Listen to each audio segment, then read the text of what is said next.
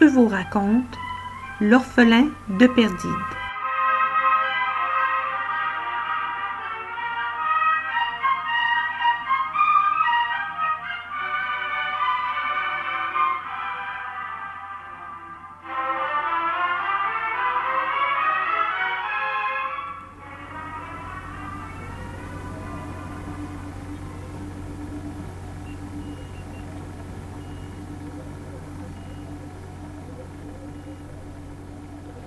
Seul, Martin s'était levé pour aller s'affaler sur un tabouret, tout près de la porte. Silbad était à demi penché en avant. Il n'avait toujours pas ramassé sa casquette. Quant à Belle, droite et blanche comme un marbre, les yeux secs, elle tournait le dos à Martin. Max parla d'une voix sourde. S'adressant au rouquin, il lui donna son titre mais sur un ton qui faisait de ce titre une dérision. Prince d'Atral, peut-être avez-vous quelque chose à dire pour votre défense? Silbad eut un gloussement de mépris. Martin lui jeta un regard de haine, sans un mot. C'est bon, fit Max. Il regarda Belle qui ouvrait des yeux vides d'expression. S'il n'était pas mon votre mari, dit-il, peut-être le tuerais-je de ma main. Je ne sais pas. Par égard pour vous, je l'abandonnerai sur la première planète habitable venue, sur Perdide, où il prendra la place de l'enfant qu'il a voulu perdre. C'est un châtiment trop doux, mais tant pis. Sa voix devint plus lente et son regard s'adoucit quand il ajouta Belle, je suis désolé pour vous. Il va sans dire que vous aurez le choix de votre destin personnel.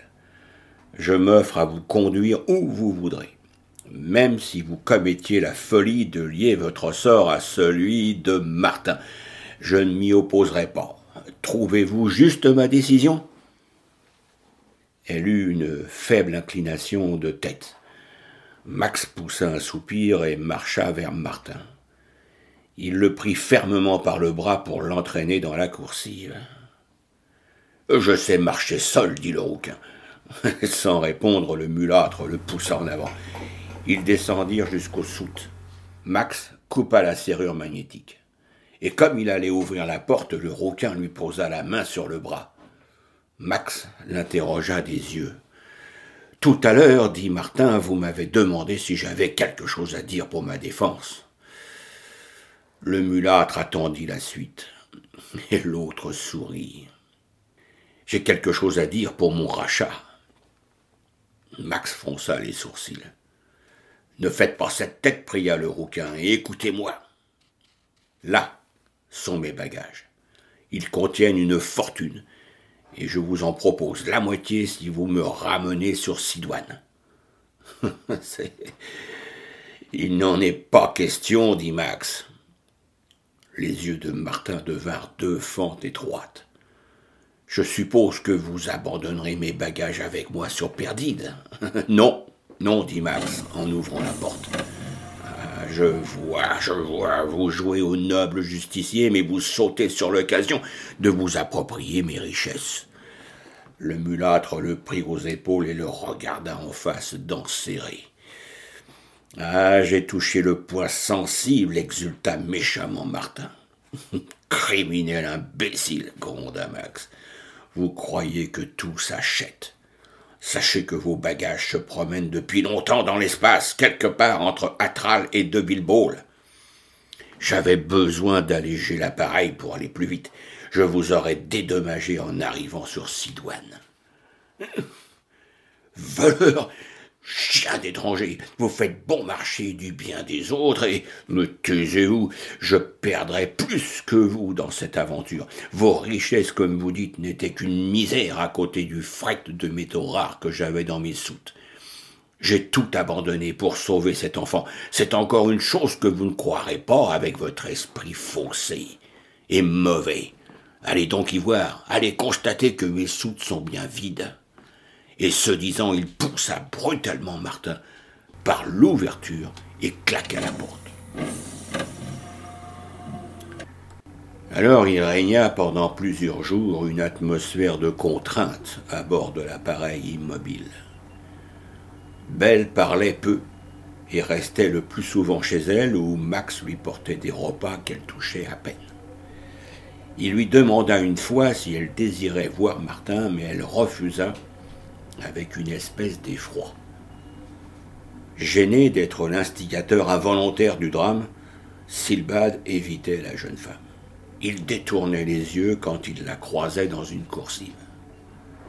Un soir, le vieux était de garde au micro, et l'enfant exigea pour berceuse autre chose qu'un chant de matelot. Chante-moi le prince d'amour. Embarrassé, Silbad improvisa une énormité, un couplet bâtard où certains princes nommés d'amour buvaient dans un lampoir. Non, non, ce n'est pas ça, protesta l'enfant. C'est une belle chanson. Tu sais, maman la chantait souvent. Laissez, Silbad, dit une voix. Le vieux sursauta et, et tourna les yeux vers Belle qui s'était silencieusement campée derrière lui. Je connais cette air, dit Belle. Laissez-moi la place au micro. Silbad se leva précipitamment. Ah oui, clama Claudie, chante avec la voix de maman. Belle s'assit et commença une complainte des vieux âges d'astral.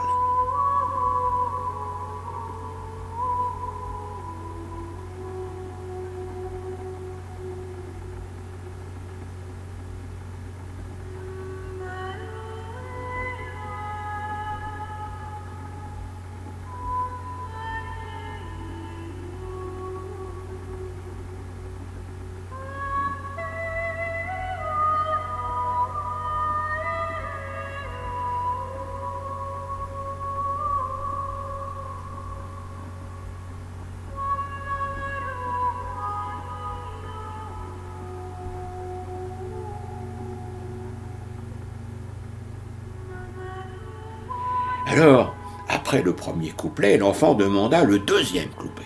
Et Belle chanta d'une voix plus sourde. Oh Tourne au milieu des nuits d'Atral, compléta la petite voix. Et après Et après Belle se troubla, ses lèvres tremblantes articulèrent avec peine.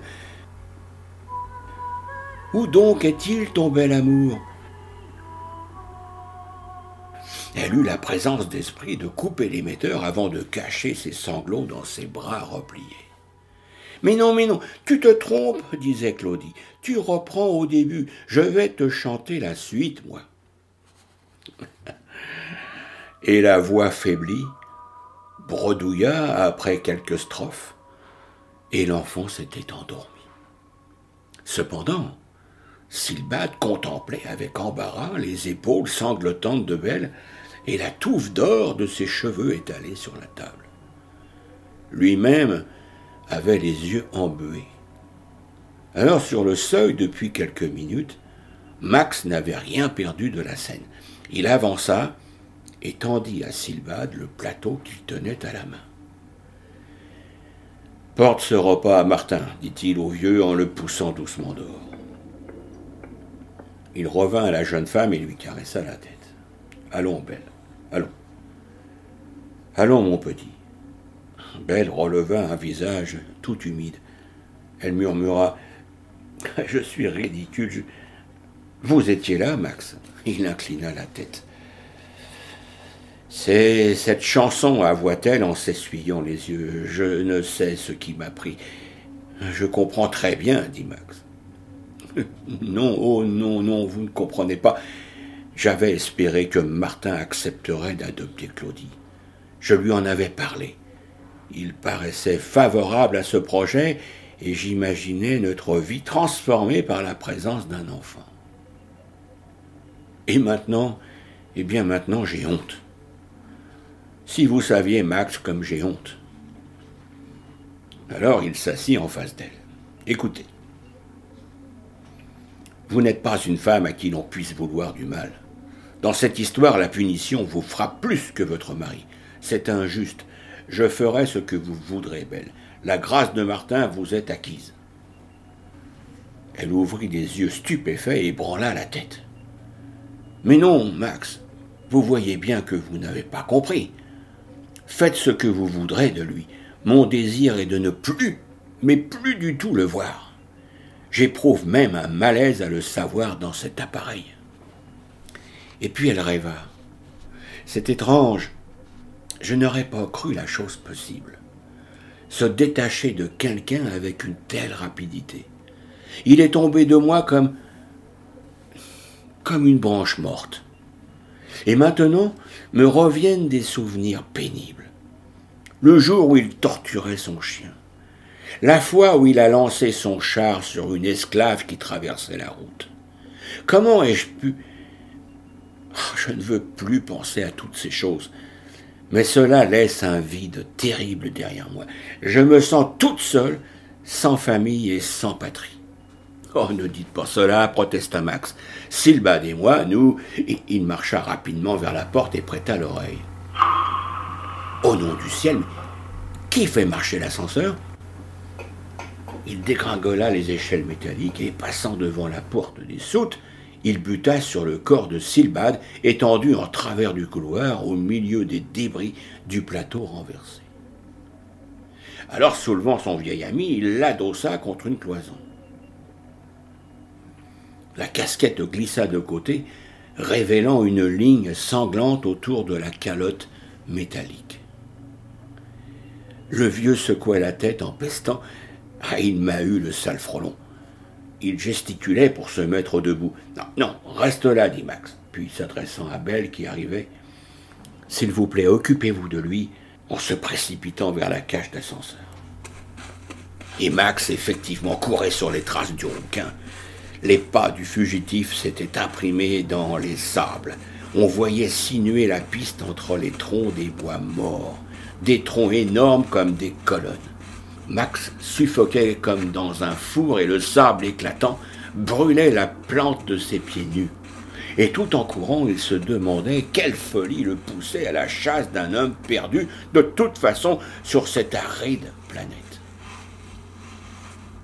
Le mulâtre avait agi sans réfléchir et il ne savait plus maintenant s'il cherchait Martin pour le tuer de sa main ou bien pour lui cracher en face qu'il en avait pour quelques heures à crever de soif avant de se dessécher sur place. C'était une question de dernier mot. Il ignorait si le rouquin cherchait délibérément la mort ou se montrait assez fou pour tenter une chance dans ces conditions mais il lui était surtout intolérable que l'agression de Silbad demeurât punie. Alors, au détour d'un bosquet pétrifié, ses yeux brûlés de sueur virent danser une tache rouge à une cinquantaine de mètres. la chevelure de Martin. Et celui-ci escaladait lourdement une levée sableuse. Max gagna du terrain et et atteignit le pied de la dune en quelques foulées quand Martin parvenait au fait. Mais là, il vit son homme tituber, basculer en arrière et rouler sur la pente. Le mulâtre courut à sa rencontre en grondant de satisfaction. Il reçut le corps dans les jambes et le redressa par les cheveux. Martin avait les yeux révulsés, la bouche sanglante, empennée de métal. Une flèche courte et robuste dépassait de sa poitrine. Les tempes battantes, Max n'entendit pas les cris rauques et les glapissements soudains nés du désert. Et quand il leva les yeux, eh bien, il vit la crête de la dune se hérisser de gesticulantes silhouettes. Sur l'instant, la surprise l'empêcha d'avoir une idée nette de la situation. Plusieurs ébauches d'hypothèses tournoyèrent dans son esprit. Qui sont ses, ses amis puisqu'ils ont abattu Martin? Pourquoi cette attitude hostile? Non, non, non, ce monde est désert, c'est un mirage. Cette indécision ne dura qu'une seconde. Il comprit qu'il était bel et bien attaqué. Nu et désarmé, il détala. Mais une autre troupe avait tourné la dune et arrivait par la droite. Alors emporté par son élan, il ne put crocheter pour l'éviter.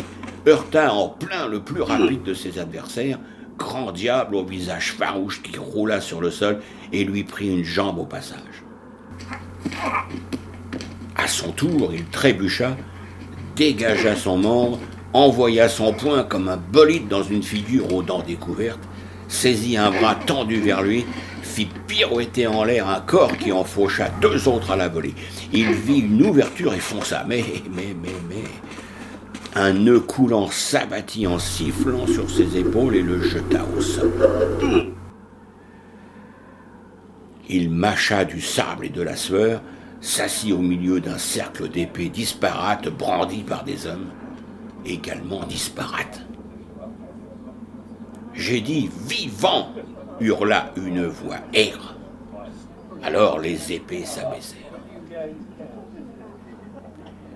Vêtus d'oripeaux, ces agresseurs étaient un échantillonnage bariolé de toutes les races connues. Certains avaient les membres grêles et le crâne empeint de sucre, des gens d'Epsilon. Chez d'autres, les yeux fendus et les moustaches en virgule au coin de la bouche avouaient des origines capiennes. Ils avaient les lobes distendus par des anneaux d'or. Les tatouages rituels des sectes de Vega s'entrelaçaient sur des fronts bas. Quelques-uns chevauchaient des bêtes comme Max n'en avait jamais vu, aux longues pattes taillées pour la course, au dos bossu, à la tête dédaigneuse et placide au bout d'un cou démesuré. Monté sur l'une d'elles, un gaillard aux yeux chafouins eh bien, fendit la foule et s'approcha de Max. Il portait une casquette rappelant celle de Silbad, mais agrémentée d'un mouchoir qui lui pendait sur la nuque. Son torse large et velu était barré en diagonale par une ceinture de chargeur atomique. Une arme moderne étincelait sur son bras replié. À coups de talon, il fit agenouiller sa monture et sauta sur le sol en jetant les rênes à l'un de ses hommes. Alors, se campant devant son prisonnier, il ordonna Debout Max eut un sourire suave. Non. Un murmure courut sur la troupe des. Quelqu'un tira sur la corde et Max affala en arrière. Silence fort bon cria le chef, et son visage était rouge de colère. Il tripota dangereusement son arme, mais il parut se calmer et sourit à son tour. Il dit au mulâtre Je te tiens quitte de ton insolence, si tu m'en donnes une explication valable. Mais fais attention à ta réponse. C'est tout simple, déclara Max. Ce n'était pas forfanterie imbécile de ma part. Je sais fort bien que je suis à ta merci, mais si j'obéis comme un gamin, tu me ménages peut-être, mais en me méprisant. Si je montre un peu de fierté, tu me fais sans doute fouetter ou torturer d'une manière quelconque, mais j'ai gagné une bataille de prestige. Quant à la mort, je t'ai entendu ordonner de me prendre vivant. Et dis-moi, pourquoi tiens-tu à gagner cette bataille de prestige? Parce que c'est le seul moyen de discuter avec toi d'égal à égal et dans la foule naquit un rire que le chef coupa d'un geste. J'ai dit silence Et j'ai terriblement besoin de discuter, conclut Max. Ce fut au tour de l'homme d'éclater d'un gros rire. Excellente réponse, jubila-t-il, mais tu dois avoir soif à courir tout nu au soleil, mon gars. Il prit une gourde au flanc de sa monture et la tendit au mulâtre qui se leva de lui-même pour boire à l'entrée. Ah ah ah Laisse-moi un peu, garçon. Le liquide est rare par ici. Vano, clama une voix. Je sais qui est ce type aux cheveux bleus. Toutes les têtes s'orientèrent vers un individu que Max n'avait pas encore remarqué. Métis d'homme et de curdile, à en juger par son teint vert et ses oreilles en ailes de chauve-souris. L'être étrange tendait un doigt griffu vers le mulâtre. Eh bien, parle, dit le chef. Vano, je sais qui c'est, répéta le métis avec un accent crissant. C'est le grand Max. Quoi? Le grand Max? s'exclama Vano. Mais c'est le nom de son appareil, on le sait. Le métis de Curdil agita les bras. Ses paupières scameuses battirent sur ses yeux rouges. Non, non, non, non, protesta-t-il. Je veux dire que c'est vraiment le grand Max. Le nom de son appareil n'est pas une fantaisie. Il se tourna vers certains moqueurs et glapit d'une voix étonnamment aiguë. Ne riez pas, idiot. J'ai déjà vu des mulâtres aux cheveux bleus et, je ne les ai pas pris pour le grand Max. On les appelait quelquefois comme ça pour rire, mais on savait bien. Mais prouve-le, dit Vano. Oui, affirma le sang mêlé. Celui-là, il est le vrai. D'autres rires fusèrent. Certains le disaient mort depuis 300 ans. D'autres prétendaient qu'il n'avait jamais existé, que c'était une légende. D'ailleurs, plus généreuse lui accordait trois mètres de haut. Vano dut faire claquer son fouet autour de lui pour obtenir le calme et entendre le Kurdil. Alors celui-ci raconta que, pendant son enfance dans un faubourg de Nu 7, il avait vu un cavalier passer dans la rue sans répondre au vivat de la foule. L'homme dirigeait sa tête vers le palais de l'Assemblée. Il avait des cheveux d'azur et un pansement sur la joue. Et par curiosité, le jeune métis l'avait suivi en compagnie d'autres gamins. Alors, en arrivant au palais, il a fait monter les marches à sa bête et bousculer les gardes au passage pour entrer à cheval dans l'hémicycle. La foule s'était ruée derrière lui et tout le monde se demandait ce qu'il allait faire. Alors il a tiré quelque chose d'une besace qui pendait à sa selle, quelque chose de très gros et de très lourd qu'il a tenu à bout de bras. La tête du dragon, du dernier dragon de nu. Il a crié Je sors de l'hôpital. Cela ne paraît pas vous faire plaisir, messieurs. Vous espériez me voir mourir, eh bien, regardez. Et il a arraché son pansement et chacun a pu voir la cicatrice en éclair qui lui allait de la tempe au menton. Son autre main brandissait toujours la tête du dragon. Il s'est tourné vers la foule qui envahissait les gradins publics et a crié Ai-je mérité la prime? La foule a hurlé sa sympathie.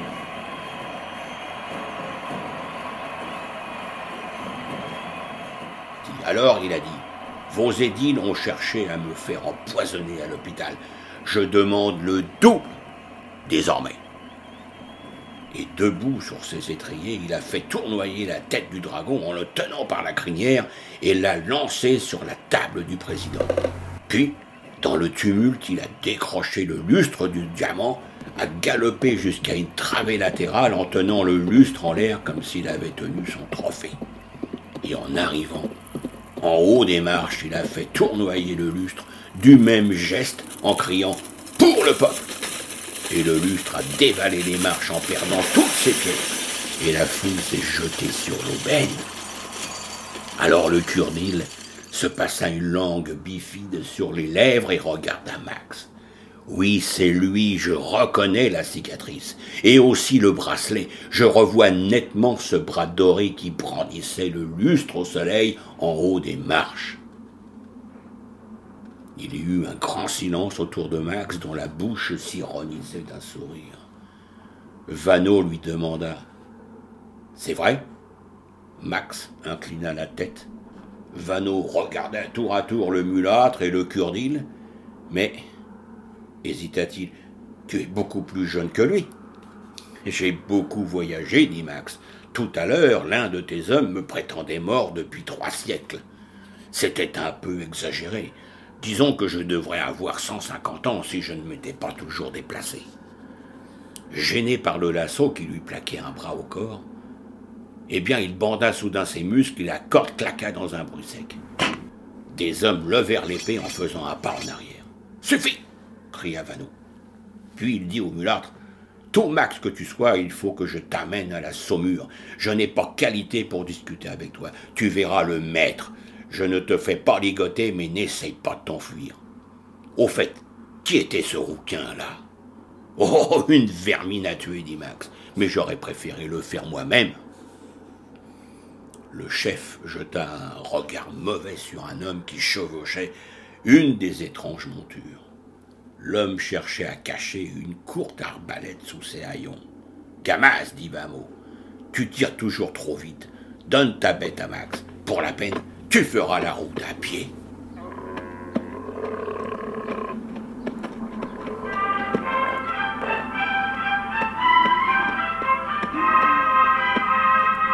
L'orphelin de Perdide est un conte de Stéphane Wool, raconté par Guy Pruvot.